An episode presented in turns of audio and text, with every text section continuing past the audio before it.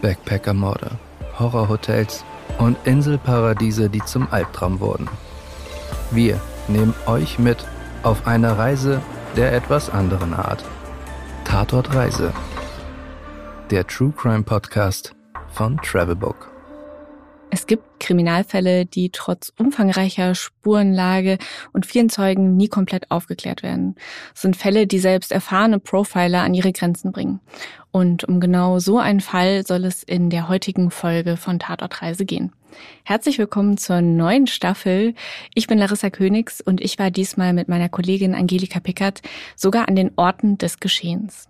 Hallo liebe Larissa. Ja, ich freue mich auch, dass unsere neue Staffel endlich losgeht. Und ähm, wir haben ja beim letzten Mal schon versprochen, dass wir diesmal auch uns ein paar Fälle in Deutschland angucken. Und deswegen ist auch gleich unsere erste Folge ein sehr spannender Kriminalfall, der in Deutschland spielt. Und der ist nicht nur spannend, wie ich finde, sondern auch besonders rätselhaft. Aber darauf werden wir ja gleich nochmal genau eingehen. Ja, definitiv. Also es geht um ein äh, Ehepaar aus den Niederlanden. Die ähm, sind während ihres Wohnmobilurlaubs in Deutschland bestialisch ermordet worden. Das Ganze liegt schon 25 Jahre zurück. Und über diesen F Fall ist schon richtig viel geschrieben worden. Es gab verschiedene Aktenzeichen XY-Sendungen. Es gab eine große Doku auf Vox, wo auch nochmal um Zeugenhinweise gebeten wurde. Aber ähm, tatsächlich ist dieser Fall bis heute nicht aufgeklärt. Man hat den Täter nicht gefasst. Noch kurz ein kleiner Disclaimer, bevor wir mit der Folge loslegen. Wir werden diesmal etwas grafischer über den Mord an sich sprechen. Falls ihr das nicht gut hören könnt, dann überspringt diese Stelle einfach. Dann lass uns doch einfach mal von vorne starten. Was ist damals vor 25 Jahren genau passiert? Ja, also bei den Opfern handelt es sich um ein älteres Ehepaar aus den Niederlanden, und zwar die 61-jährige Truus Langendonk und ihren Ehemann Harry, der ist damals 63. Die beiden wohnen in Delden in der Nähe von Enschede und sie haben drei erwachsene Töchter und sieben Enkelkinder. Die beiden sind leidenschaftliche Camper und am 29. Mai 1997 brechen sie in ihrem Mercedes-Wohnmobil zu einem mehrwöchigen Campingurlaub durch Deutschland auf. Ihr Ziel ist der Chiemsee und das Berchtesgadener Land. Am Chiemsee habe ich selbst erst vor kurzem Urlaub gemacht und ich muss sagen, ich kann schon durchaus nachvollziehen, warum die Langendongs damals dahin gefahren sind. Das ist wirklich eine super schöne Gegend, die ja auch äh, touristisch sehr beliebt ist. Da fahren ja viele, viele Leute jedes Jahr zum Urlaub hin und nachdem ich jetzt auch da war, verstehe ich auch warum. Also zum einen hat man natürlich den Chiemsee, der super schön ist, aber auch die Berge total nah. Man kann da auf der auf den Bergen wandern gehen, Radtouren machen und es gibt auch kulturell ein bisschen was zu entdecken. Also wir waren zum Beispiel im Schloss Herrenchiemsee, was mir super gut gefallen hat. Mhm. Ja. Ja, da war tatsächlich dieses Ehepaar auch damals. Also die haben sich das alles sehr genau angesehen, da die Gegend. Das kann man ähm, im Nachhinein rekonstruieren. Dazu sage ich später noch was. Und ähm, es gibt natürlich in der Gegend auch sehr viele schöne Campingplätze, auch direkt am See zum Teil. Die Langdongs haben auch tatsächlich aber immer nur auf Campingplätzen übernachtet. Also sie waren sehr vorsichtig in dieser Hinsicht. Die hätten jetzt zum Beispiel nie auf einsamen Parkplätzen übernachtet, äh, sondern immer nur auf Campingplätzen oder in beleuchteten Wohngebieten. Du sagst ja jetzt, dass sie immer nur auf Campingplätzen übernachtet haben. So Hotels waren da jetzt gar nicht so ein Thema für die Langdongs. Vielleicht sollte man an dieser Stelle auch nochmal erwähnen, das hast du mir im Vorfeld auch schon gesagt, die waren jetzt keine reichen Menschen. Ne? Also es war jetzt niemand, wo man irgendwie sagen könnte, äh, dass da vielleicht ein Verbrechen aus Habgier in Frage kommen würde. Die waren eher bescheiden, oder? Ja, genau. Das wusste natürlich jetzt der spätere Täter nicht unbedingt, aber sie waren eher bescheiden. Die hatten auch gar nicht besonders viel Wertgegenstände dabei oder viel Bargeld. Da waren sie auch immer sehr vorsichtig in der Hinsicht. Allerdings hatten sie eine Geige dabei und die wollten sie unterwegs in Deutschland schätzen lassen. Also die Langdongs sind jetzt mit ihrem Wohnmobil und dem einzigen wertvollen Gegenstand der Geige unterwegs am Chiemsee, machen ein bisschen Urlaub. Was passiert jetzt? Ja, also die Polizei konnte dann im Nachhinein anhand von Zeugenaussagen die letzten Tage, die letzten Stunden im Leben von den Langendongs rekonstruieren. Und sie waren am 7. Juni 1997 in Marquardstein, das ist auch so ein ganz idyllischer Ort da, waren sie Mittagessen. Wir beide sind ja auch letzte Woche dahin gefahren und wir hören mal rein, was in den letzten Stunden vor ihrem Tod passiert ist.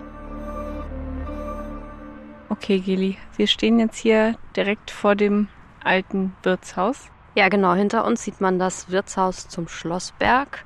Ein netter Einwohner hat uns eben erklärt, wo das hier ist in dem Ort, weil das äh, Restaurant hat inzwischen geschlossen, schon lange. Aber es gibt eben dieses Haus noch und das ist quasi der Ort, wo Trus und Harry Langendonk noch mal Mittag gegessen haben und eine Kellnerin hat sich an sie erinnert. Die hat mit denen noch ein Pläuschchen gehalten und hat denen noch den Weg erklärt. Sie wollten eigentlich nach Reit im Winkel, wo sie dann aber nie waren. Ja, sie haben da auch ein paar Fotos gemacht, was man hinterher rekonstruieren konnte. Und genau, das war so quasi das letzte Mal, dass man sie lebend gesehen hat. Und wir sind ja jetzt gerade so ein bisschen hier durch den Ort gelaufen. Kannst du nachvollziehen, warum Leute hier Urlaub machen würden? Ja, kann ich schon nachvollziehen. Also wir sind ja jetzt, ähm, es ist jetzt März, es ist alles noch ein bisschen kahl. Ich glaube aber im Sommer ist das hier wunderschön und idyllisch. Direkt hier hinter uns sind die hohen Berge, ich glaube 2000 Meter hoch. Unten ist so ein kleines Flüsschen. Die ganzen Häuser hier sind ja in diesem typischen, ich weiß nicht, was das für ein Stil ist, dieser bayerische Landhausstil. Es ist schon echt schön hier, sehr idyllisch. Okay, dieses Mittagessen in Marquardstein war jetzt das letzte Mal, dass man die Langdongs tatsächlich lebend gesehen hat. Was geschah jetzt in der Folge? Also wie, wie ist die Tat quasi verlaufen? Genau, also nach diesem Mittagessen sind die Langendongs dann weitergefahren. Um 14.30 Uhr gab es noch einen Anruf aus einer Telefonzelle. Da haben sie ihre Tochter angerufen in den Niederlanden und haben auch noch gesagt, dass alles in Ordnung sei und sie jetzt weiter sich die Gegend ansehen. Später hat die Polizei dann rekonstruiert, dass sie mit ihrem Wohnmobil so gegen 15 Uhr eine Rast gemacht haben. Und da haben sie sich einen Ort ausgesucht, der relativ abgelegen ist, an einer Waldlichtung. Und dort ist dann auch dieser grausame Mord passiert. Und wir beide haben uns natürlich auch diesen Ort angesehen. Wir stehen jetzt hier an dem Ort, wo damals das Ehepaar sein Wohnmobil geparkt hat, um wahrscheinlich um eine Rast zu machen. Die haben auch damals ihre Campingstühle und den Tisch äh, nach draußen gestellt und ähm, ja, wollten hier wahrscheinlich einfach sich ein bisschen ausruhen. Nach meinen Infos, was ich gelesen habe, muss es so gewesen sein, dass der Tatverdächtige, man darf ja nicht Täter sagen, es muss so gewesen sein, dass der Tatverdächtige wohl hier aus dem Wald kam Warum er das, dieses Paar angegriffen hat, das weiß man alles nicht. Also was man weiß durch die Obduktion der Leichen ist, dass der Tatverdächtige dem Harry Langendonk zweimal in den Kopf geschossen hat und seiner Frau einmal in die Brust. Was die Ermittler auch sehr beschäftigt hat, ist die Tatsache, dass äh, er dann auch noch den beiden die Kehle durchgeschnitten hat. Obwohl zumindest der Mann wahrscheinlich schon durch die zwei Kopfstöße tot war. Man spricht ja in diesem Fall von Übertötung und ja, soweit ich das so ähm, verfolgt habe, ist es tatsächlich so, dass das dann eher auf eine Beziehungstat hinweist oder auf einen sehr emotionalen Grund, jemanden umzubringen. Wenn es denn ein Raubmord war, ist es eigentlich eher ungewöhnlich, dieses, diese Übertötung. Aber ja, das sind alles Spekulationen natürlich. Ich finde schon krass, wenn du das jetzt erzählst, so von diesem grausamen Mord und wir stehen hier halt irgendwie so in so einem Waldstückchen, ne? Also, mhm. weiß ich nicht, dass sowas krasses hier passiert ist. Man, also irgendwie verortet man das nicht hier hin, oder? Nee, überhaupt nicht. Also auch schon gar nicht in diese, in diese idyllische Gegend, die hier drumherum ist. Wir sind direkt in der Nähe vom Chiemsee. Das ist auch was, was die Töchter von den Langendongs ähm, mal in einem Interview gesagt haben oder eine der Töchter, dass es für sie so unbegreiflich ist. Ähm, klar, man kann damit rechnen, dass die Eltern vielleicht einen, einen Verkehrsunfall haben und dabei ums Leben kommen, wenn sie so eine Reise machen, aber nicht, dass so ein grausamer Mord passiert. Du hast ja viel über diesen Ort hier gelesen vorab. Hast du es dir so vorgestellt, wie es jetzt im Endeffekt ist? Hm, tatsächlich nicht so ganz. Also ich habe es mir natürlich bei Google Maps angeguckt. Da sieht's, sieht man auch diesen Wald und äh, die Felder. Aber wenn man jetzt hier direkt steht, ist es, also es ist auch ein komisches Gefühl, muss ich sagen, wenn man sich so viel mit dem Fall befasst hat. Und jetzt steht man hier und ja, ob ich es mir so vorgestellt habe, nee, eigentlich nicht. Ich habe es mir idyllischer vorgestellt, muss ich sagen. Ähm, es ähm, klingt jetzt blöd im Zusammenhang mit diesem Mord, aber die haben ja aus einem bestimmten Grund sich diesen Ort ausgewählt, um hier Rast zu machen und das wundert mich schon ein bisschen. Ja, wir sind hier einfach mitten im Nirgendwo. Hier ist einfach nichts. Wir sind mitten in so einem Feld. Ja, und wir sind ja eben hier mit dem Auto lang gefahren, direkt am Chiemsee lang. Und da gibt es halt überall total viele schöne idyllische Orte, also auch direkt am See, wo man sich auch hin hätte stellen können. Aber anscheinend wollten die beiden ein bisschen Ruhe haben. Jetzt haben wir diese schreckliche Geschichte von diesem ja wirklich grausamen Mord mit dieser Übertötung äh, ja gehört von dem Ehepaar Langdonk, das eigentlich einfach nur einen idyllischen Urlaub am Chiemsee machen wollte. Aber die Geschichte ist an dieser Stelle noch nicht zu Ende. Wir haben jetzt zwar die Tat, aber der Fall geht noch weiter. Und wie es weiterging, hast du mir vor Ort erzählt. Geli, wie lange war denn der Täter jetzt hier dann nach diesem krassen Mord?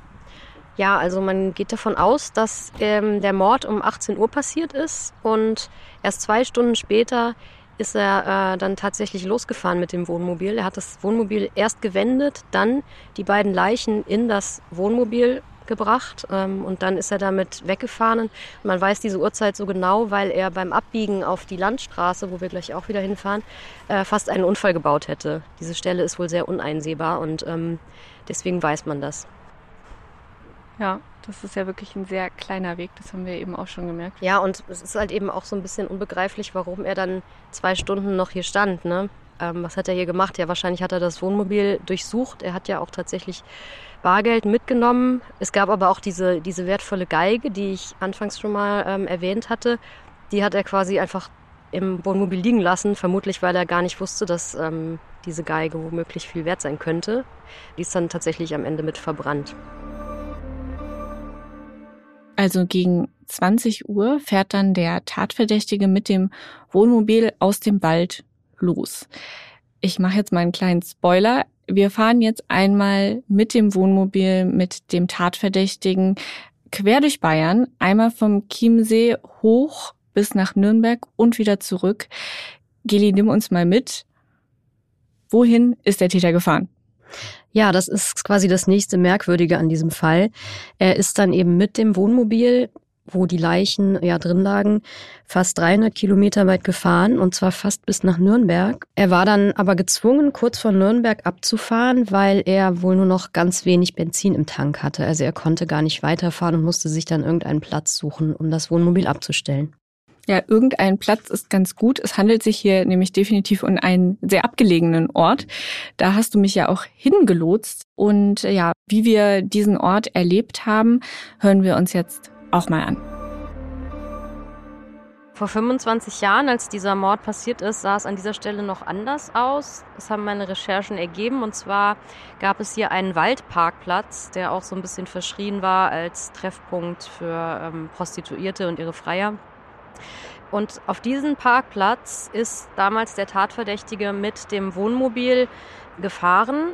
Er hatte halt auch kein Benzin mehr. Er musste irgendwo das abstellen. Es hat ihm, erschien ihm anscheinend hier ein guter Platz zu sein, weil es relativ uneinsehbar ist von der Straße.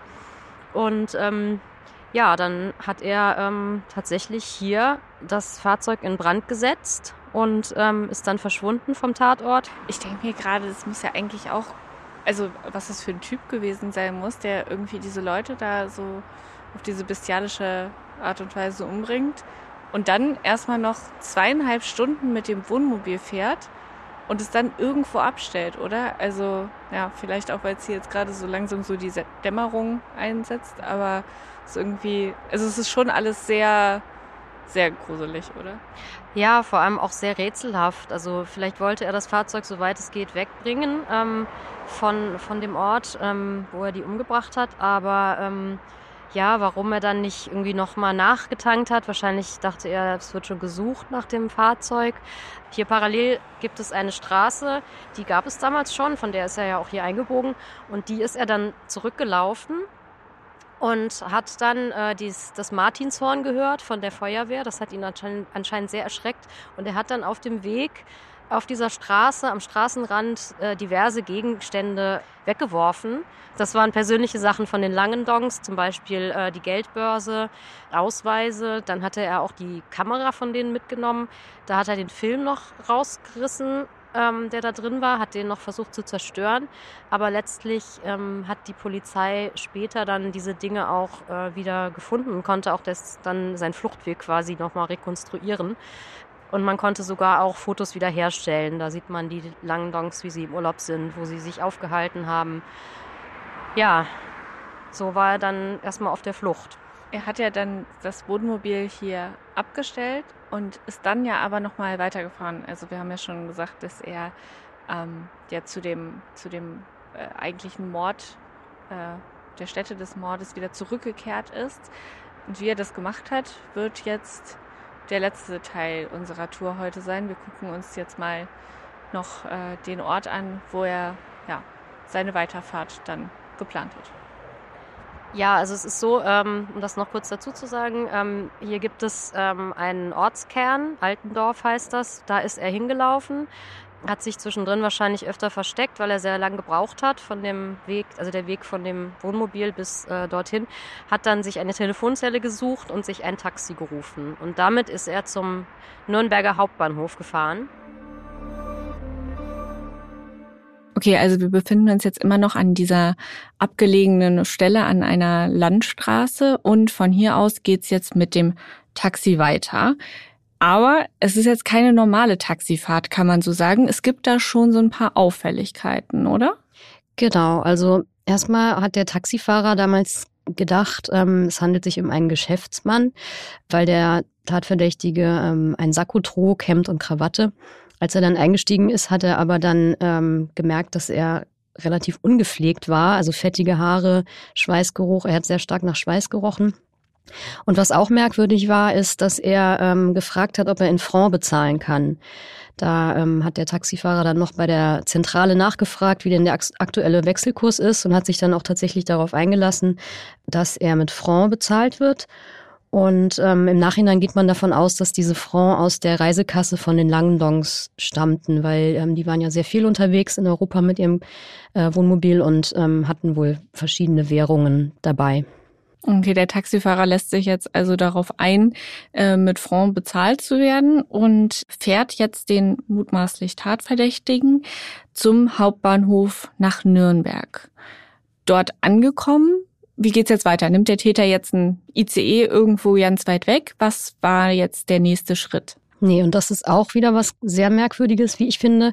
Zum einen lässt er sich von diesem Taxifahrer noch 100 Franc in D-Mark wechseln, also 30 D-Mark bekommt er dafür. Dann geht er in den Bahnhof hinein. Auf der anderen Seite ist auch nochmal ein Taxistand und dort nimmt er sich wiederum ein Taxi. Also er steigt nicht in einen Zug oder so, sondern nimmt sich wieder ein Taxi. Und dieses Mal will er in Schilling bezahlen, auch wieder merkwürdig. Also er wechselt immer mal so die Währungen hin und her, genau. wie er möchte. Und also er ist jetzt mit dem Taxi nach Nürnberg gefahren und nimmt jetzt wieder ein Taxi. Genau. Ein anderes. Ein anderes, genau. Okay. Und ja, fragt, ob er diesmal in Schilling bezahlen kann. Auch dieser Taxifahrer erkundigt sich bei der Zentrale nach, der, nach dem Wechselkurs und akzeptiert es dann. Und ähm, ja, dann fahren sie los. Allerdings kann der dieser Mann, der Fahrgast, kann seinem äh, Fahrer kein eindeutiges Ziel nennen. Zuerst will er nach München zum Flughafen, dann ähm, nach München zum Bahnhof, zum Hauptbahnhof. Dann will er irgendwie doch wieder Richtung ähm, Traunstein. Und schließlich sagt er das Ziel Marquardstein, dem mhm. Taxifahrer. Mhm.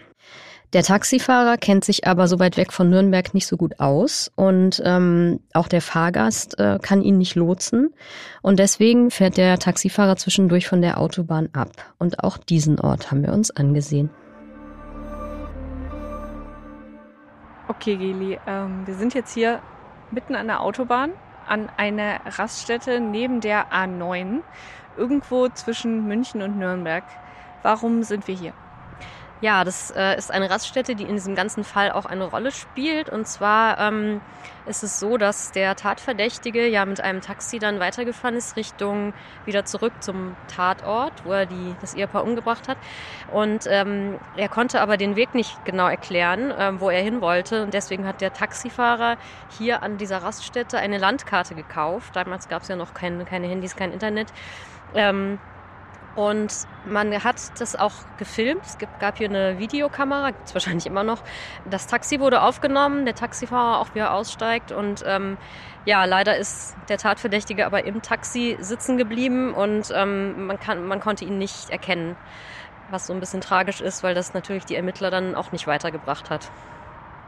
Also wenn er hier ausgestiegen wäre, so wie wir jetzt, und hier auf einer Überwachungskamera gewesen wäre, glaubst du, dass man den Fall dann hätte lösen können? Also wenn man sein Gesicht dann auf Video gehabt hätte? Das ist eine gute Frage. Es gibt ja bisher nur diese Phantombilder von beiden Taxifahrern oder mit Hilfe der beiden Taxifahrer angefertigt. Die ähneln sich auch sehr, diese beiden Phantombilder. Ich könnte mir schon vorstellen, wenn man irgendwie noch eine Aufnahme von seinem richtigen Gesicht gehabt hätte oder seinen Gang, was auch immer, vielleicht hätte das die Ermittler weitergebracht. Aber natürlich kann, sind das alles nur Spekulationen, das weiß man nicht. Okay, der Taxifahrer kauft jetzt also an der Raststätte eine Landkarte, um den mysteriösen Mann, den er hier quer durch Bayern äh, kutschiert, an sein Ziel zu bringen, was er jetzt schlussendlich dann Marquardstein war. Wie geht's weiter? Ja, sie kommen auch fast dort an in Marquardstein, aber auf der Straße dorthin nennt der Fahrgast plötzlich wiederum ein anderes Ziel. Also wirklich sehr merkwürdig. Und ähm, dann auf einmal scheint er sich auch sehr gut auszukennen in der Gegend, weil er dann den Taxifahrer quasi in eine bestimmte Gegend dirigiert. Und zwar in die Nähe des ursprünglichen Tatortes, also dort, wo er die langen Loggens einige Stunden zuvor ermordet hat. Und ähm, ja, er lässt sich an einem einsamen Bushäuschen ähm, absetzen vom Taxifahrer, bezahlt dann in Schilling und D-Mark ähm, den, den Fahrpreis, muss ja relativ viel gewesen sein ne, für so eine lange Strecke. Ja, er steigt dann aus und verschwindet im Wald. Okay, also ich fasse jetzt nochmal zusammen. Der mutmaßliche Tatverdächtige ist vom Tatort mit dem Wohnmobil losgefahren. Er ist an einen anderen Ort gefahren, nahe Nürnberg, hat da das Wohnmobil abgestellt. Und verbrannt. Und, mhm. und verbrannt. Und dann ist er von Nürnberg wieder zurückgefahren an den Tatort die Frage, die ich mir jetzt stelle, also warum ist er denn dann ursprünglich überhaupt mit dem Wohnmobil weggefahren, wenn er wieder zurückkommen wollte? Also warum ist er überhaupt wieder an den Tatort zurückgekehrt? Ja, also mit dem Wohnmobil, dass er so weit weggefahren ist, da geht man davon aus, dass er das einfach so weit wie möglich vom Tatort wegschaffen wollte. Dass er wieder zurückgefahren ist, liegt wahrscheinlich daran, dass er im Nachhinein dann noch Spuren verschwinden lassen wollte oder Spuren verwischen wollte. Er hat dann zum Beispiel die Trittleiter für das Wohnmobil im Wald versteckt. Was man später auch noch gefunden hat, ist ein Tischbein aus Holz und vermutlich hat Harry Langendonk noch versucht, sich damit zu wehren. Also der hatte wohl dieses Tischbein ähm, bei sich im, im Wohnmobil so ein bisschen als ähm, Abwehrwaffe. Und äh, dieses Tischbein hat man auch noch dort gefunden und noch ein paar andere Dinge. Also ich denke, zusammenfassend können wir sagen, dass das mit dem Spurenverwischen so semi-gut geklappt hat, wenn man all diese Sachen dann doch noch gefunden hat. Es gibt ja schon auch relativ viele Hinweise zu dem Fall, die heute noch bekannt sind. Du hast am Anfang auch schon mal erwähnt, dass es mehrere Aktenzeichen XY-Folgen zu dem Fall gab. Es gab super viele Zeitungsberichte. Also du hast ja auch sehr, sehr viel im Vorfeld recherchieren können. Es gab eine große Doku auf Vox. Also es gibt sehr, sehr viele Informationen zu dem Fall, super viele Hinweise und trotzdem hat man den Täter bis heute nicht gefasst. Ja, das ist wirklich krass. Und ähm, selbst der bekannte deutsche Fallanalytiker Alexander Horn, der ist schon recht bekannt, der hat sich auch mit diesem Fall befasst. Der hat schon so viele bekannte Fälle aufgeklärt, aber selbst er ist an diesem Fall verzweifelt. Und ähm, das hat er mal in einem Interview mit dem Fokus gesagt. Okay, also wir haben jetzt natürlich sehr, sehr viel über die Tatorte gesprochen, weil wir ja auch da waren. Kannst du noch mal ganz kurz erzählen, ist denn irgendwas auch über diesen Tatverdächtigen bekannt? Ja, tatsächlich ähm, konnten natürlich vor allem die beiden Taxifahrer ihn sehr gut beschreiben. Da sind auch Phantombilder entstanden. Die Phantombilder kann man sich auch im Internet ansehen. Er soll zur Tatzeit etwa 30 Jahre alt gewesen sein, war ungefähr 1,80 bis 1,85 Meter groß und hatte vor allem eine recht auffällige Frisur. Also er hatte blonde Haare, die waren so, ich würde sagen, kinnlang, ähm, mit einem Pony vorne, so ein bisschen Fokuhila. Genau, und ja, wie gesagt, das hatte ich ja schon erzählt, dass der erste Taxifahrer ihn erstmal für einen Geschäftsmann gehalten hat. Er trug Sakko, Hemd und Krawatte und war etwas ungepflegt. Außerdem soll er einen Dialekt gesprochen haben. Da ist man sich nicht ganz sicher, ob ein österreichischer oder südbayerischer Dialekt. Also es ist schon einiges bekannt über diesen Tatverdächtigen oder Täter. Mhm. Also wir haben sehr viele Details zur Tat mit dieser Übertötung und ja sogar, wer sich wie gewehrt hat. Wir haben die Tatorte, wir haben eine Beschreibung des Tatverdächtigen. Haben wir denn auch eine Tatwaffe? Ja, also man hat am Tatort Projektile und Hülsen gefunden und konnte dann an, anhand dessen auch die Tatwaffe bestimmen. Das ist eine Tokarev-Pistole gewesen, Kaliber 7.62. Das ist wohl ein Modell, was in Osteuropa recht gängig ist. ob es auch ein, ein Messer, weil er hat ja den, den Langendongs auch die Kehlen noch durchgeschnitten. Ob ein Messer gefunden wurde, darüber habe ich jetzt nichts gelesen, das weiß ich nicht. Also wir haben jetzt wirklich viele Details zu dem Fall. 25 Jahre Untersuchung, akribische Ermittlungen, es war sogar ein Profiler in den Fall involviert. Es haben sich da wirklich viele Leute mit befasst. Und noch immer läuft der Tatverdächtige frei rum. Man weiß es nicht. Wir, wir sind da ja durch die kleinen Orte gefahren und du hattest ja auch schon erwähnt, er kannte sich dann irgendwie in der Region um Marquardstein wieder gut aus. Es ist nicht auszuschließen, dass der damalige Täter bzw. Tatverdächtige dort vielleicht sogar immer noch lebt. Das muss ja auch für die Familien der Langdongs total schrecklich sein, oder? Ja, absolut. Das hat mich auch sehr beschäftigt bei diesem Fall, dass es natürlich immer noch Angehörige gibt, die immer noch auf die Aufklärung warten. Kleiner Trost immerhin, die Ermittlungen sind auch nach dieser ganzen langen Zeit nicht abgeschlossen. Das hat mir ein Sprecher der Polizei in Bayern bestätigt. Ähm, allerdings konnte er mir keine Details nennen. Also er sagte nur, die äh, Ermittlungen laufen weiter, aber aus ähm, ermittlungstaktischen Gründen, wie es immer so schön heißt, ähm, darf er keine Details nennen. Mich hätte zum Beispiel interessiert, ob ähm, inzwischen eine DNA-Analyse der Spuren durchgeführt wurde oder so, aber das ähm, wissen wir leider nicht zum aktuellen Zeitpunkt. Na gut, wenigstens bleibt dann die Hoffnung, wenn die Ermittlungen noch nicht abgeschlossen sind, dass es vielleicht irgendwann mal eine Aufklärung des Falls geben wird. So oder so, Vielen, vielen Dank, dass du uns diesen Fall einmal erzählt hast, Geli. Und falls ihr das jetzt interessant fandet und euch vielleicht fragt, wie Geli genau auf den Fall gekommen ist und wie sie die ganzen Tatorte herausgefunden habt, dann hört auf jeden Fall morgen nochmal in unsere Bonusfolge rein. Da erklären wir nochmal alles zu unserer Recherche und zur Recherchereise einmal quer durch Bayern. Genau, ja. Also ich fand das auch einen der spannendsten Fälle mit denen ich mich jetzt persönlich befasst habe. Genau, wie Larissa schon sagte, hört gerne morgen mal rein in unsere Bonusfolge. Und ansonsten sage ich danke fürs Reinhören in der ersten Folge der neuen Staffel von Tatort Reise.